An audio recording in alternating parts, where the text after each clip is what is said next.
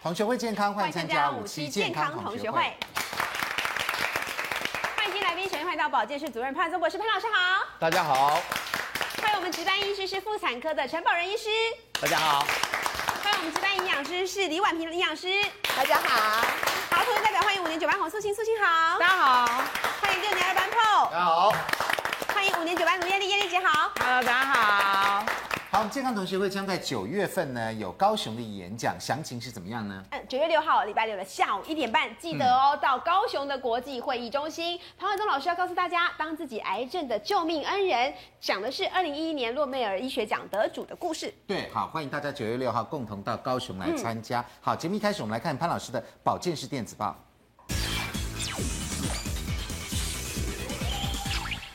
我们睡觉的时候啊，有很多的妇女啊，或者小孩啊，他喜欢开着灯睡。为什么喜欢开着灯睡呢？因为他怕黑啊。可是现在目前看起来呢，晚上睡觉开着灯睡啊，影响太大。所以我今天特别提出这一则电子报呢，跟电视机前面的观众朋友讲，睡觉的时候是不能开灯的。而且除了不能开灯之外，连床头的手机，你灯关掉看手机、划手机，跟划平板电脑。对申请影响也非常的大。那么这一则呢，是在二零一四年的八月份发表在 Cancer Research 啊，非常好的一个杂志里面讲到，就是说呢，如果你睡眠时候的周围的光线呢，它会直接影响到褪黑激素的分泌。这个我想大家原来就知道。但是更重要的是呢，它干扰内分泌系统之后呢，会造成荷尔蒙药物治疗乳癌的效果。所以电视机前面的观众朋友，如果有得过乳癌的妇女，现在正在服用泰莫西芬这个药物的时候呢，要非常注意了。这个开灯就会影响你的疗效啊。那么这一次的实验呢，它是将这个呃老鼠啊分成两组啊。那因为大家要知道，这个老鼠呢本身睡觉是在白天，那我们人睡觉是在晚上，所以这有时候待会你会看这个字眼的时候啊，会稍微有一点你会乱掉。但是你如果听我讲，你就不会乱掉了啊。就说呢，如果你睡觉的时候呢，如果睡在毫无光线透入的这个啊笼子，跟一个呢整天保持微光照射的笼子，这两个是不一样的。因为在毫无光线透入的笼子里面，对老鼠来讲是它睡觉的时候，因为老鼠是昼伏夜出，嗯，跟人类刚好相反。但是如果你想这个的时候呢，你可以把它想成另外一个方向，就是说呢，这个保持微光就是不好的。毫无光线进入的，就是正常睡觉的时间啊，它是正常睡觉的时间啊，是一样的意思啊。那么你可以看到呢，如果说呢，这个正在接受泰莫西芬治疗，因为它把这个乳癌细胞打进老鼠里面去，所以使得老鼠产生了很大量的乳癌细胞，这时候就使用泰莫西芬来治疗。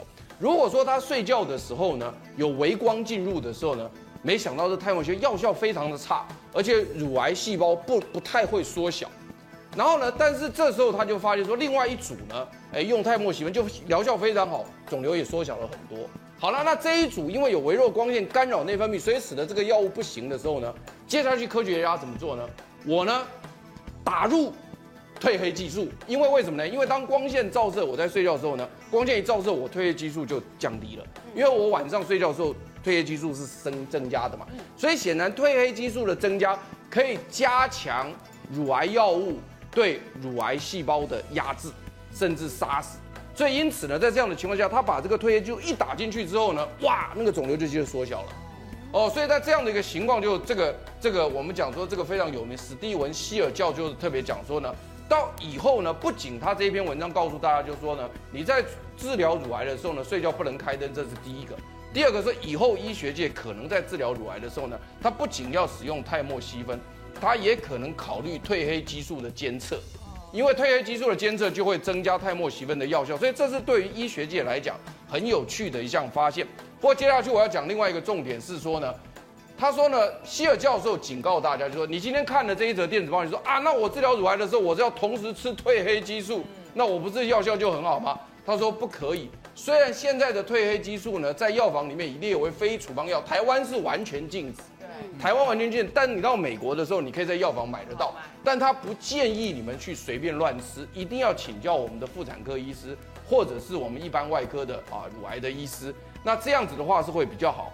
那而且他还特别提到一个非常大的重点，这是今天电子报第二个大的重点，就是说呢，你睡觉的时候哈跟褪黑激素是无关的，你可以看到。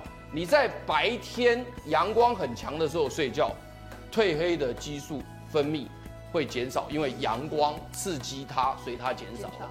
可是睡眠并没有使它上升，有没有看到哈？看到了哈。那么在黑暗当中哦，如果你没睡觉，褪黑激素也上升。所以褪黑激素的上升与否跟光线有关，嗯跟睡眠无关。所以你不要说今天坐了一个飞机飞到国外去，你说你睡不着，我吃个褪黑激素激素会睡着，其实是错的。因为这一个也是非常重要的一个观念，跟大家讲，就是说呢，如果你有失眠的问题，你不要想要吃褪黑激素来帮助睡眠，这是两码子事。只有光线才会影响褪黑激素。所以在这个地方，我特别强调今天两个重点，第一个。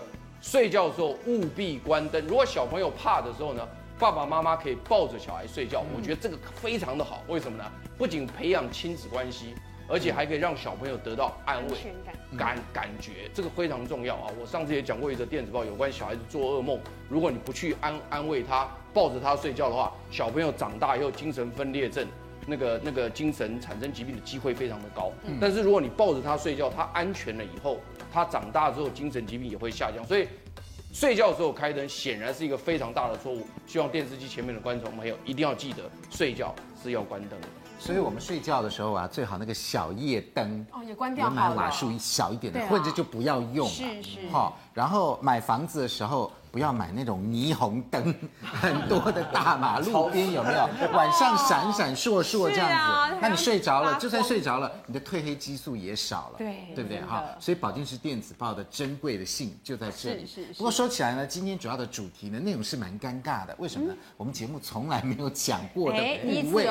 嗯。嘿，我们从肝脏、肾脏一路讲到这个心脏，头从头讲到脚。对。但是呢，正中间好像比较少讲，因为真的比较。尴尬，那个叫做私密处。对，既然私密处呢，通常是只有悄悄话才能讲的嘛。嗯。但是今天我们要掀开来，因为它跟我们的健康太有关系了，息息相关，而且太重要了。真的非常的重要。从小到大呢，健康教育那个地方，第十四章都跳过去。然后第十五章、第十六章也跟那个无关，所以我们今天要好好讲一下。是，嗯，他那那方面的健康问题真的是影响蛮大的。对，呃，我们归纳出十个错误，搞不好我们从小到大到现在这么大，四五十岁，搞不好。这个习惯都还是错的，是是是，而且那个地方如果感染之后，其实影响到身体，你知道从私密处开始会影响到全身哦。简单来讲，那个地方怪怪的，有的时候因为我们台湾比较潮湿，有的时候真的会痒痒的，对不对？那那个到底是什么问题呢？对，你看看过男生，男生在。公众场合哦，忍不住就抓抓抓啊，抓抓抓啊，抓抓抓。那女生不好意思抓，可能这样腿憋 来憋去，对不对？好，所以我们今天就来看看到底是发生了什么问题，然后医生帮我们仔细检查一下。我们来看这个第一个私密悄悄话十大错误习惯的第一个。错误习惯是什么呢？沐浴产品的过度刺激，嗯、清洗次度过于呃次数过于频繁。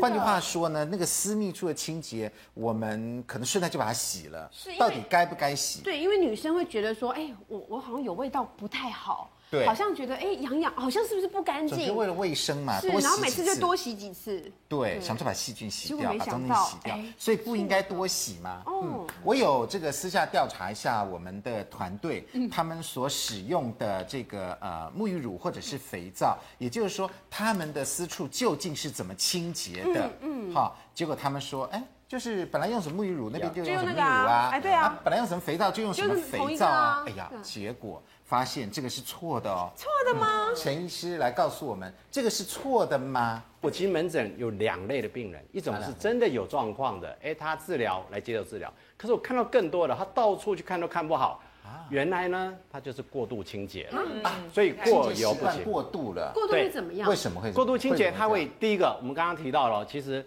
呃，所谓的私密处，男生的私密处比较特别，它的就是一般的表皮。对，女生的私密处真的湿湿有两种哈，这个私密处的概念也有两种。怎么讲？一个就是所谓外阴的地方，我们叫大阴唇外阴的部分。对，它的它的结构跟我们皮肤是很相像的。哦。它的 pH 稍微弱酸一点点，大概就五六左右。嗯。所以它起外面的那个 pH 值弱酸就可以。可是第二个部分就是私密处，所谓女生阴道里面。嗯。阴道里面的结构是黏膜的结构，黏膜是什么呢？大家想象。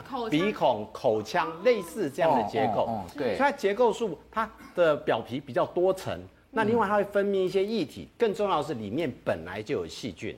这个细菌有一些益生菌或相关的菌种，它是一个好的菌。对，它的好的菌是重点要维持里面的酸碱度，它的酸碱度更酸了，在 pH 三点八到四点二左右，就将近四左右。所以可以看得到，如果你常常去用清水。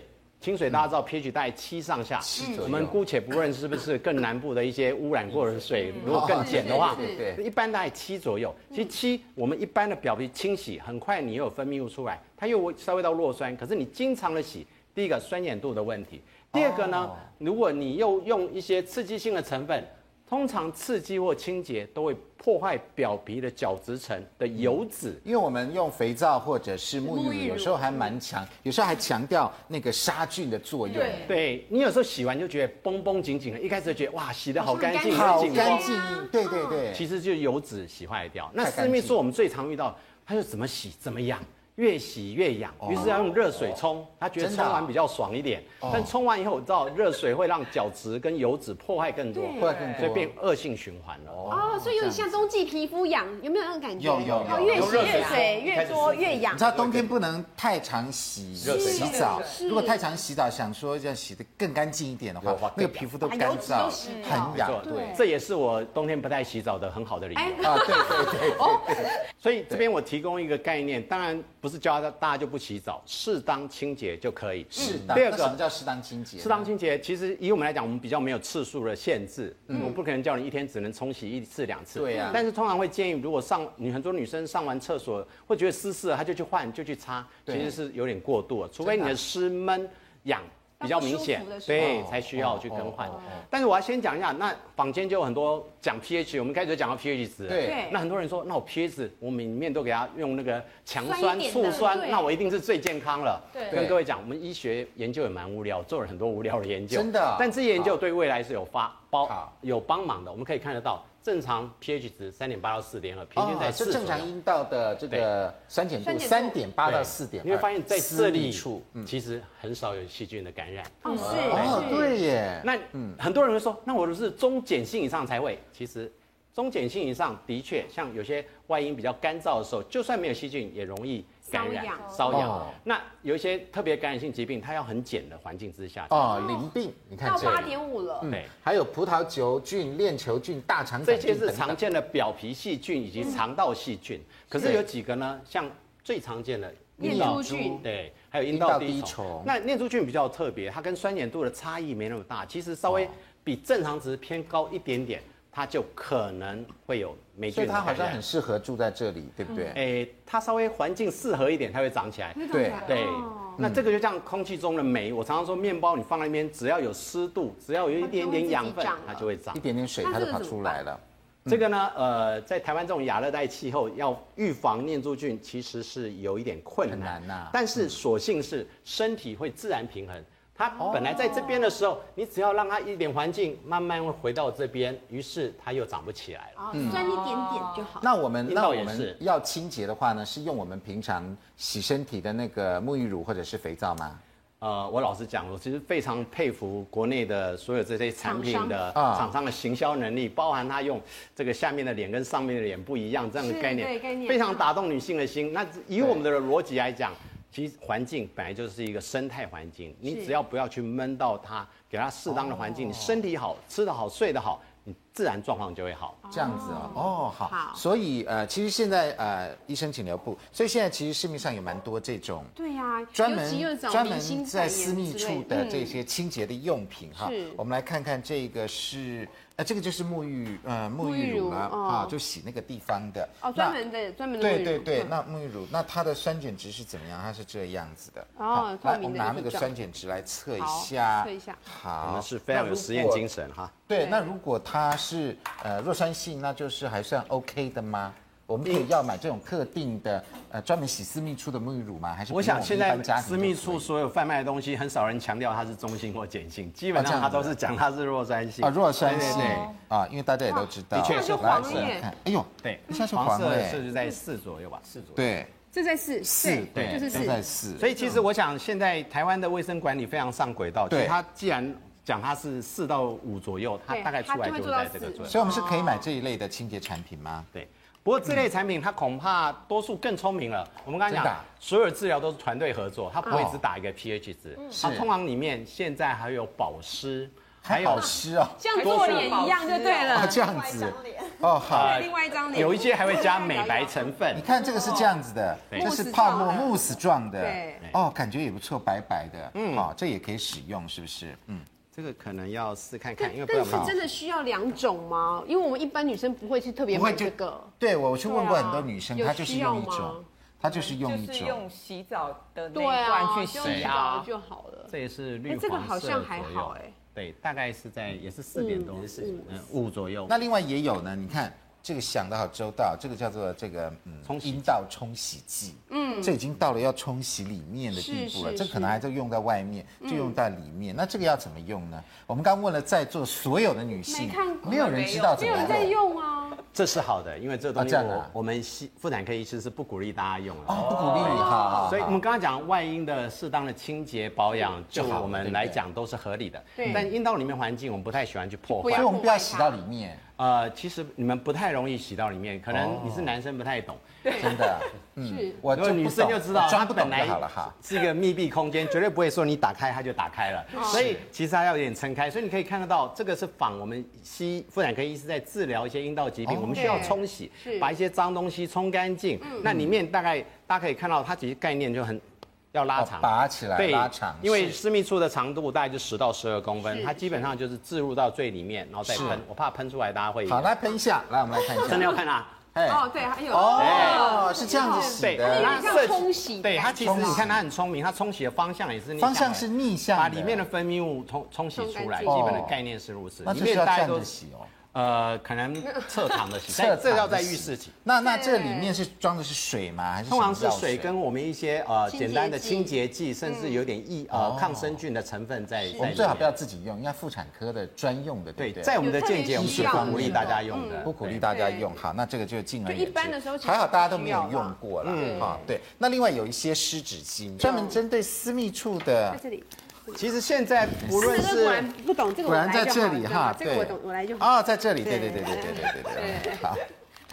我不懂才是对的，如果懂了，不是太可怕了。我觉得男生也要懂一下，才能够体贴老婆。很难讲，你问 Paul 他就很懂啊。对啊，对啊。哦，那这一集应该 Paul 来主持，比较 比较常用。示范就可以，示范就好，常用对。常用。对，你看他不敢讲话。好，来，所以像这我们要用这种湿纸巾擦这个呃私密处吗？有需要特别另外的这个？还是我们一般卫生纸擦一擦？就一般卫生纸材质是不太一样，因为其实这个还有一个摩擦力的问题。是，因为我们讲男生女生不太一样。不过我想现在对于私密处的清洁，这讲的是清洁。对，清洁的话，就像最近呃有一个产品广告就知道，他一直觉得，哎，你呃生殖道甚至排泄道的部分，是不是要用个湿的才擦的比较干净？是，是不是？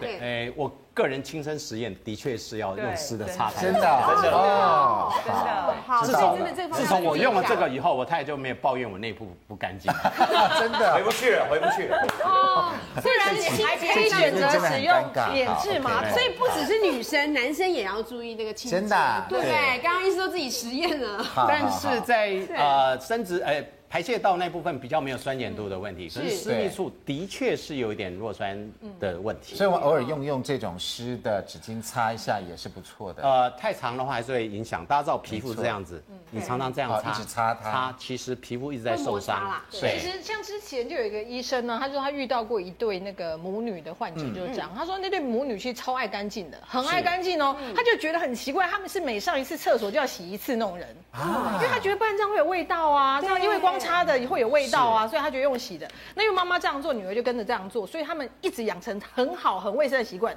可是很怪，他说他的其他姐妹好像都没有这种习惯，可是就这一对母女反而最常泌尿道感染。哦，真的？为什么呢？因为那个私密处阴道的部分，它有两个好朋友，一个叫尿道，就在它前面距离不到一公分的地方；一个是呃肛门之。出口的地方，对，那个地方距离它二点一到二点五左右，很近，很近，对。所以因为常常用这些湿纸巾啊，反而把细菌带过来了，带过来了，这样。方向要正确。另外有时候还是跟呃亲密生活有关系，因为男生有时候大家灯关了也对的不是太准，难免会哦，这样子啊，就是细菌会染过来。对，其实在这跟我们之前遇过一个更夸张的例子，就是说我们之前有一个也是跟他那个淑英讲的一样，非常爱干净，他们就是也是每次女生上完厕所就习惯用卫生纸擦擦，就久了以后发现说第一个感染，第二个居然还发现什么知道吧？荧光剂。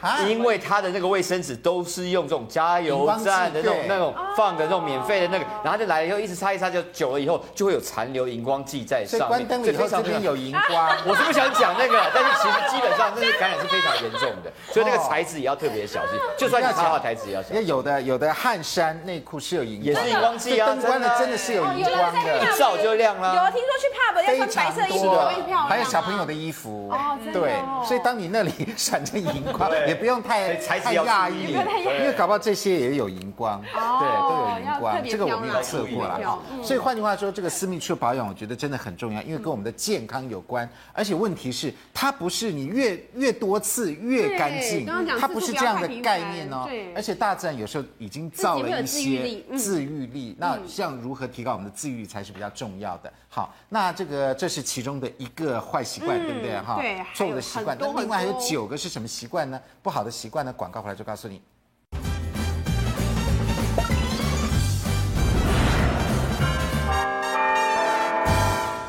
欢迎回到五期健康同学会。好，那么这个呃私密处的这个清洁是非常非常的重要的。对，好，那能不能够用水冲直接冲洗阴道呢？嗯，最好不要。刚刚医生有说嘛，不要进去嘛，让它自己自愈力就好了。那那这个陈医师，我问你，那如果冲会造成什么样的问题吗？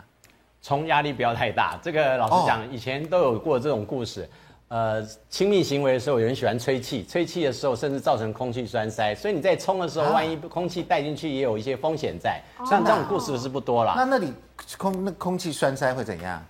哎，空气栓塞会死人啊！啊，就在子宫里头这样子。哎，其实它是透过这个会进进到血管里面，会进到血管哎。对，但这机会不高啦，真的机会机会不高。了解。那么其实阴道有很多的抑菌呐，哈，有自净的作用，记得它啊，记得这样子。好，而且人是直立的嘛，很多分泌物会自动的排出来。哈，那有的人就分泌物会很多啦，哈，这个女生就比较知道了。那如果分泌物多的会怎么样呢？就是白带，对不对？好，好，来，我们来问一关白带的问题。女性常会有白带发生，其实白带就代表了私密处清洁出了问题。错错不一定。好，来，艳丽为什么错？依照我个人的实际经验，经验，只要对对对，只要白带不是太夸张，比如说很浓稠或者是有异味的话，嗯、就表示其实你的白带算是正常。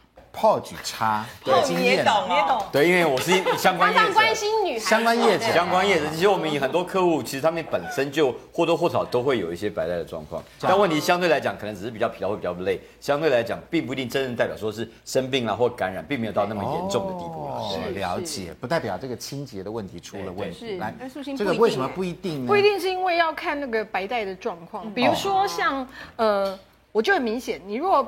排卵周期前后，它就会有像蛋蛋清的样子的蛋清蛋清的样子的那个分泌物，对，那是正常的。那如果说真的你的分泌物是有味道、有颜色或非常的，甚至有些浓稠、浓稠或者有瘙痒感那些，那就可能是有问题。但即便有问题，也不代表是应该是清洁问题，有时候是免疫力的问题。哦，对，它一直在那儿，只是免疫力好的时候就没事，免疫力差的时候它就发生事情。我问，我问一个我们我没有经历过的问题，那白带是每一天都会有吗？没有没有，不会吧？不一定，偶尔才会有。偶尔会有。来，这个我们请这个陈医师告诉我们，这个是不是私密处清洁出了问题？白带？呃，其实我要先讲啦，白带刚刚淑清讲是很标准。我们白带是分两类，一个叫生理性的白带，一个叫做病态性的白带。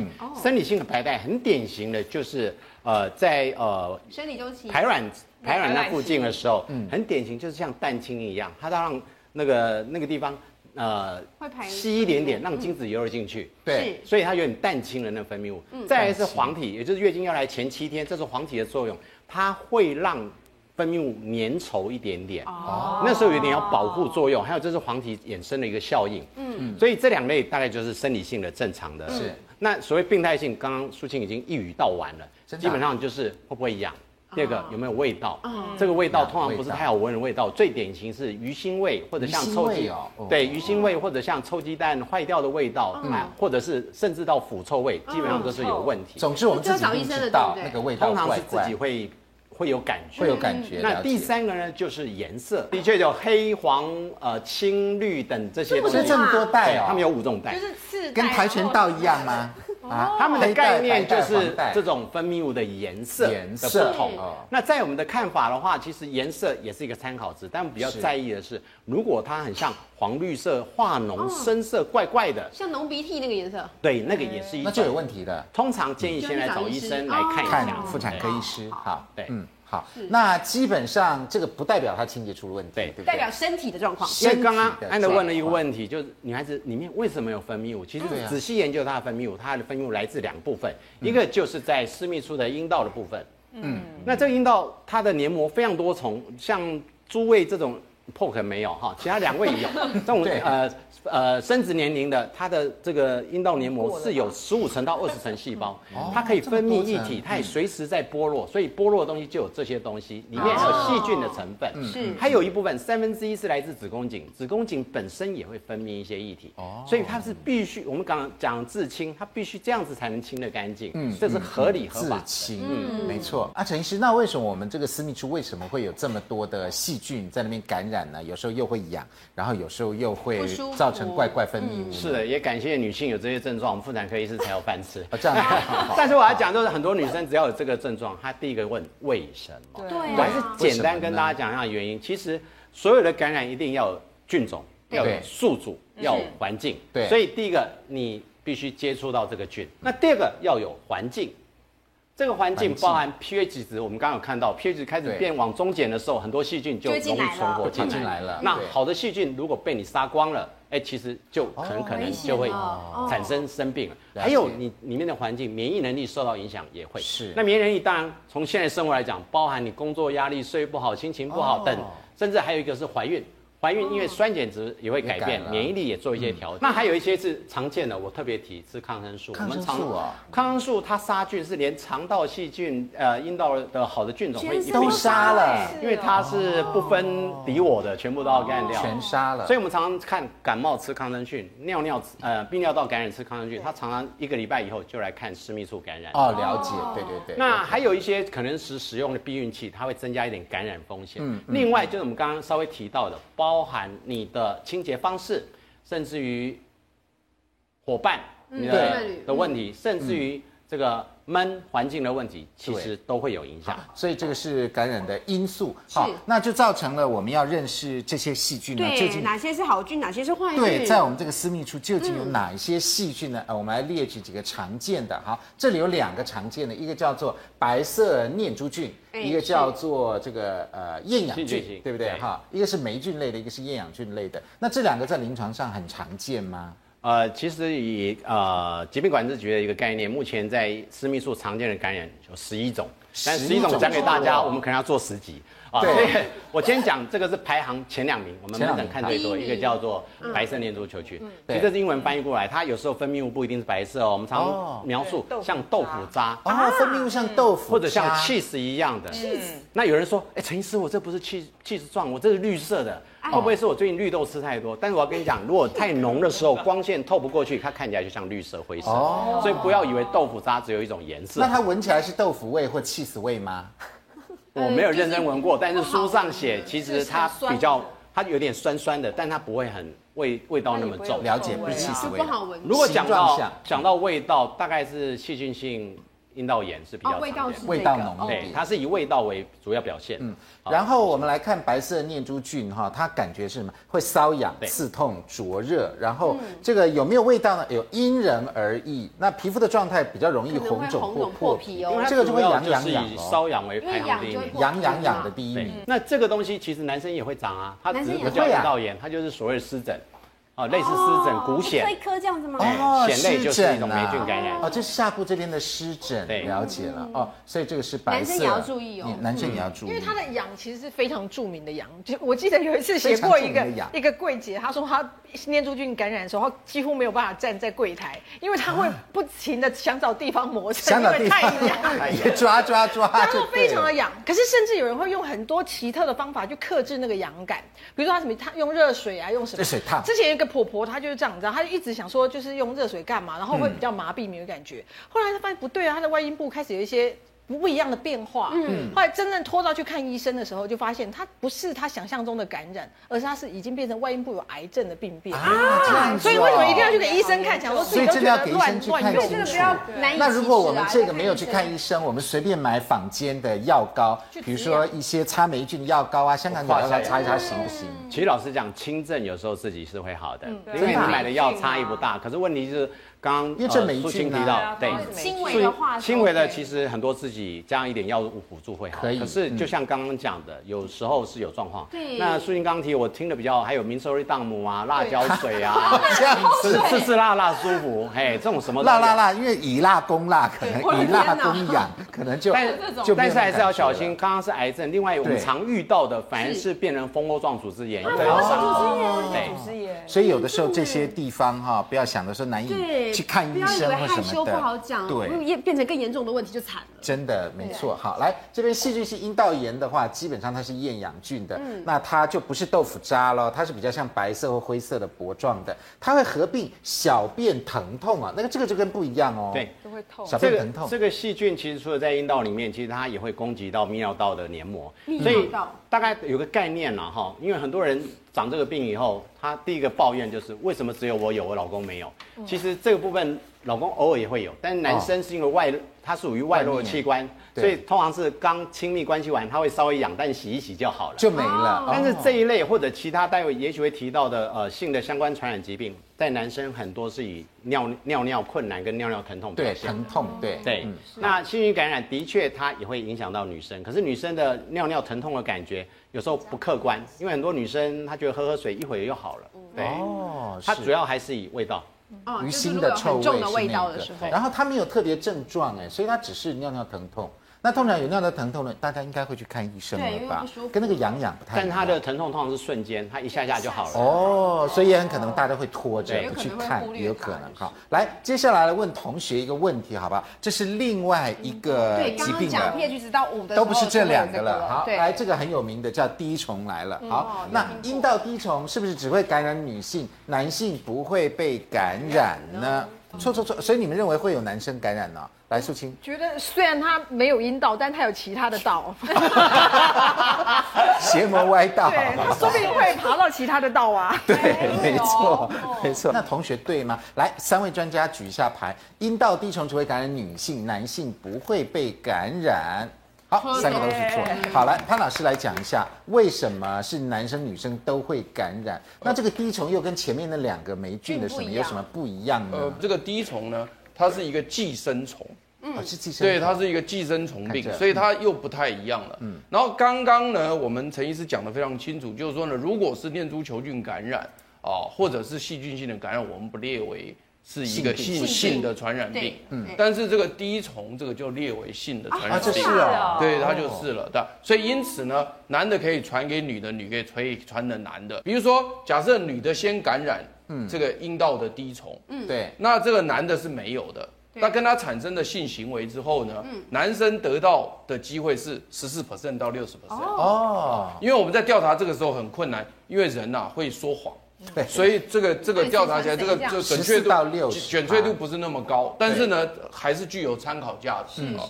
那么假设说呢，反过来啊，现在是男生先得到了，那么呃女性是健康的，对，然后产生了性行为之后呢？那么他得到几率是六十七趴到一百趴哦，这比较高。所以所以这就是也是先天性，因为大家结构的不一样，嗯，会产生不同的结果。所以呢，女性虽然她在性行为的时候呢，她暴露的这个面积很大，那难免有人会想到要用冲洗的方式来解决。对，但是我这边特别强调，这个清洗的动作是完全错误的，错的，不仅没有帮助你防止感染，反而。增加增加了感染的机会。对，你唯一可以做的几件事情，我给各位建议。怎么做？第一个就是说呢，呃，在这个性行为前，如果你觉得这个不安全，女生可以自己放那个套子。套子。因为我们现在的套子不是只有男生有，对，女生也有阴道套。所以因此呢，如果你担心的话，你放一个套子，它的感染机会就会下降很多。对，这是一个非常重要的观念。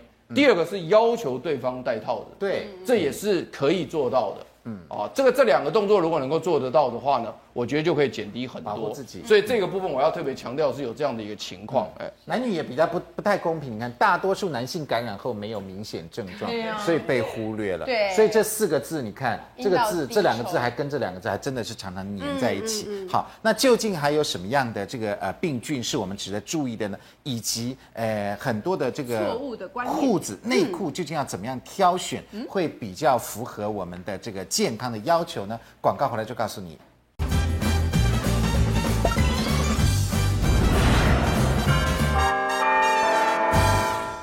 欢迎回到五期健康同学会。私密处的保养跟这个健康是非常非常重要的。哈，我们今天要讲十大错误的习惯。啊，我们来看看，第一个是这个沐浴产品不要过度刺激嘛，哈，不是洗越多次越好。第二个呢是呃，我们不要穿着厚重不透气的衣物。换句话说，贴身的小内裤啊、内衣啊等等要透气，对，不要为了美观哦，不要为了美观。第三个是不要穿着材质不透气的贴身内裤，哈，跟这个一样。第四个是如果材质比较粗糙，含香料等的生理用品、卫生纸也尽量少用，不要想说为了美观含一些乱七八糟的香料，对，所以不要用这样子。所以越单纯越简单越好。好，来，长期使用护垫会以吸收量多的卫生棉代替一般型的卫生棉，以延后更换频率的次数，这个也不要，就是懒惰啦，也不要，所以要勤快一点。来，第六。个，这个很重要啊！如厕的时候，由后往前擦拭的清洁习惯要做的，要从前往后，前往后，前往后，才不会把细菌拉过来了。对，男生应该就没这个问题了吧？男生，男生，对啊，男生因为只有一，只有一个问，只有一个，对啊，一个那个嘛，就是记得要擦，要擦。对，男生很多不擦是吧？还有都不擦，对不对？错误习惯七是经常出入高感染风险的公共场所。换句话说，我们做 SPA、三温暖呐，或者是一些不正常。的场所都要注意啦，哈，那些都是我们要注意的地方。来，还有就是上班长时间坐久，私密处闷会不透气，这个也要小心。就像潘老师说的，去倒杯水，对，还有不要不常喝水，不要憋尿。对，嗯，好，来，再来就是床单、被单等寝寝具用品。呃，没有定期清洁更换，这个也是蛮严重的。嗯，好，那接下来我们来看一下这个。你知道二和三呢？因为大家都会觉得是内裤，其实没有。我遇到很多女生都是因为穿丝袜，而且有些公司会规定要穿丝袜，所以就会变成其实它会很。紧绷不透气，对。然后呢，其实我再接下来建议一下，像女生哈，把你知道我们以前小的时候都会建议女生要好好坐好，有没有？对。其实如果你前面有一张 table 是可以遮住的哈，你又长长的时间坐的，我建议你还是双腿打开来会比较好。那我们来看看这个呃内裤内衣贴身材质的挑选，对对对。怎么挑？那我们来看男生的，男生的部分的话呢，现在是很流行这样三点的啦，然后还有什么莱卡的啦，然后还有这种。平口裤，对，对你刚刚讲的是材质，对，哪一种比较好？材质，来这个呃这边女生的话，哎呦这个就多了，对不对？你看都是这样小小小小的，是，这应该还算还 OK 吧？也有流行这样子的，这是晶晶的吧？没有，啊，不是你的，我的，我是我的，我不穿这个太好。来，那陈医师来告诉我们，这个内裤应该怎么样选择会比较好？有什么样的原则呢？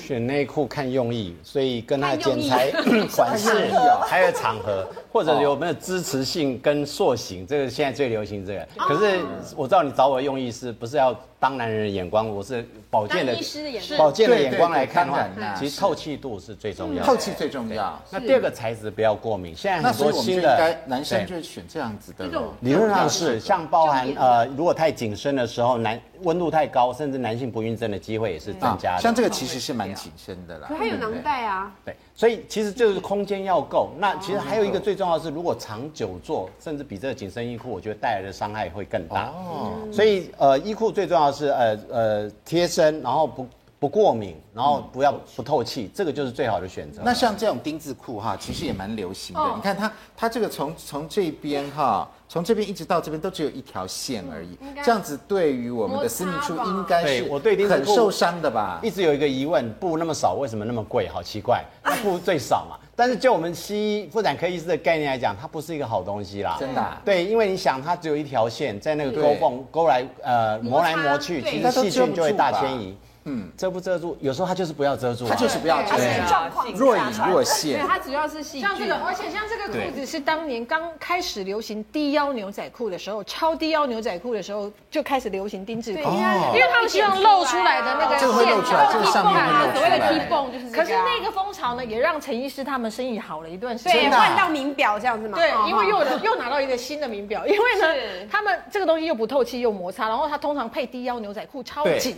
所以三大不利因素加在一起，泌尿道跟阴道感染又增加，所以就害到我们自己，对，害到我们自己。好，潘老师，你都用哪种内裤？然后你给大家建议什么？呃，对我我一般就是穿这种的啦，因为我也没什么情调可言呐，我就是买这种棉的，我卖纯棉的，纯棉的，然后呢，对，然后宽松，对，然后呢，就是我是勤换，就是我我一天如果是能够在家的话，我可以换两次。那我们要多久换一次啊？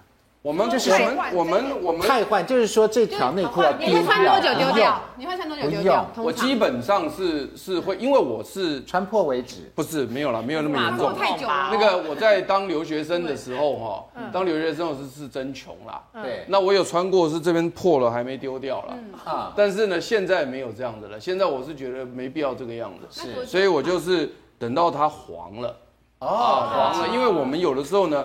它的那个尿素啊，有时候一直洗一直洗，不见得洗得很干净。然后如果黄了，还有另外一个就是它的材质松了。有专家建议半年呐。啊，对了，但是我是还是看材质啦，我是看材质。除了这些内裤选择很重要以外，卫生棉的选择也是一大学问呢。真的，因为现在卫生棉的材质真的非常多。真的。不然强调你们无菌的啦，那不然就是牌子啦、草本啦、凉味啦、香味啦，真的都有。香气的，韩国还有会发热的，还会发热。这个都太复杂了，都已经很热了，还要发热。可惜我都没有办法，没有办法这个体会到这些。怎么选哦？有时候表面上这边写说材质是呃不织布啦，或者是棉的，对。结果你看你拆开以后，你看这个，好，这个是塑胶的啊，是塑胶的，对。你摸起来就不知道不一样。这我就摸得出来了。这个就棉的，这个是棉的，对。对，然后还有这种绿色的什么草本的那一种，对。所以意思我们到底怎么选？其实大家来看哈，好。我以前请教过专家了哈，它基本概念都是这个纺织材质的进步，它的棉的吸收力要强，而且它是单向，才不会又逆流回来。对，第二个你看，大家看到很多缝线，其实这个缝线的设计是为了防侧漏，它的液体才不会往外，好像隔间一样。对对。那至于说里面含的一些材质，包含有一些中药、草药凉爽与否、芳香与否，其实在我们西医的见解都是多的。多余的都是多余，而且我相信是没有用的。为什么呢？因为它只有保证这一块不太容易产生细菌，它并不能保证你的皮肤或者里面不会产生细菌。哦所以前提是赶快满的时候就赶快换，时间到就换。勤换，要勤换就对了。嗯，勤换。那有些人真的不知道自己其实有些问题是那个因为卫生棉，因为之前有些女生她会觉得奇怪，她月经周期啊就特别的容易痒，而且有时候甚至有点。皮肤炎的感觉，是，那他就一一直以为是哦，因为月经周期 pH 值比较那个高，所以就是感染。后来他说他有一次终于去找妇产科医生啊，结果一上那个内诊台啊，妇产科医生就说。哦，你那个换个卫生棉就可以了。他说为什么呢？他说因为他那个发炎的形状就是卫生棉的形状，卫生棉是一样啊。哦，所以太闷了会过敏。对对，所以还是自己要注意一下。是，而且刚刚那个燕丽姐跟我们私下偷偷讲说，她说其实用一些塑胶材质其实会过敏，对不对？真的。我我其实是皮肤比较敏感的人。是。对，那所以我只要用到这种表皮，它有所谓塑胶材质的，我几乎都会痒哎。就是我的私密处就会痒，所以其实对，所以我一定要用纯棉的。当然每个人状况不一样。那有没有纯棉？你大概一试自己就知道了，对不对？对，所以我后来其实大部分都是用所谓有机棉，当然有机棉比较贵啦，可是就是为了健康，就是嗯还是要多了解。所以像这种塑胶的，大概就尽量少用嘛，哈，毕竟是塑胶的哈。所以这个是卫生棉的问题。那在饮食方面呢，如果我们要保持我们这个私密处的清洁，其实也是有一些 p e b b l e 的。来，我们这边有七招小秘诀来呵护私密处。那七招呢？我们请这个李永平来告诉我们。其实最主要的就是私密处，它还是跟水是有关哦。多多喝水，其实它就是一个排毒。其实各的身体的器官都需要喝水。好，那比如说像我们运动前后，或是上班，好，或者在我们有这个呃性行为之前哈或之后，其实补充水分都很重要。而且再就是因为我们现在人有时候上班的时候就会觉得说忙会憋尿，也懒得喝水，所以其实这个行为就会造成你很容易就是私密处发炎。你知道人体就是。呃，免疫力就是这个是跟免疫力有关，对，菌虫它都在，只是说免疫力有些人差，它就会差在就是这个尿道感染，有些人差，哎，它就会跑在这个私密处的感染。可是基本上水的这个一定是要足够的，对。然后再来就是目前就是益生菌哦，那益生菌这个部分哈，呃，它就是这个论文里头就是有些人有效，有些人没有效，然后或者是呢，有些菌，有些益生菌的菌是有效，有些菌是没有效哦，就是等于是。呃，因为一般现在有一种是个人化的益生菌，你可以去抽血看你对某些的菌，好，呃，对你是有效的，提升你整体的免疫力。嗯、可是因为这个也要花一笔钱，所以其实大家就试试看。如果说你一直用某一种菌都没有效，你就换一种菌种，嗯、对，那对，就自己实验看看这样子哦，看看这个对你有没有效。那像这个益生菌有一些研究，比如说在呃我们怀孕的过程里头，其实我们的分泌物会很多，嗯、所以那有些人他就去做，就是哎，如果用了益生菌，怀孕的妈妈哦，她的那个就是呃就是菌虫的感染哦就会比较少这样子。嗯、那因为其实优酪乳这个东西就是天然的益生菌嘛，对。那反正我们怀孕里头也需要一些钙质的补充，所以怀孕的妈妈其实用优酪乳是一个很好的选择哦。那这边三是蔓越莓，对，蔓越莓还有洛神花的萃取物哈，还有白藜芦醇哈。那这个就是跟前花青素还有白藜芦醇都有关系啊。那就会建议大家，比如说像我们的葡萄啊、桑葚啊，或者是最简单的洛神花，其实洛神花，你就是直接就是把它泡水喝，嗯，那你就煮嘛，就是等于等于是你多喝水的概念，对，对，是是是，啊，或者是像蔓越莓哈，其实像有些人这个 MC 结束后，他也可以喝个蔓越莓汁，好，那就是让他这个地方的环境会比较不容易着上这个菌这样子，对，好，所以这个是三招，那另外还有四招的这个小秘诀是什么呢？广告回来就告诉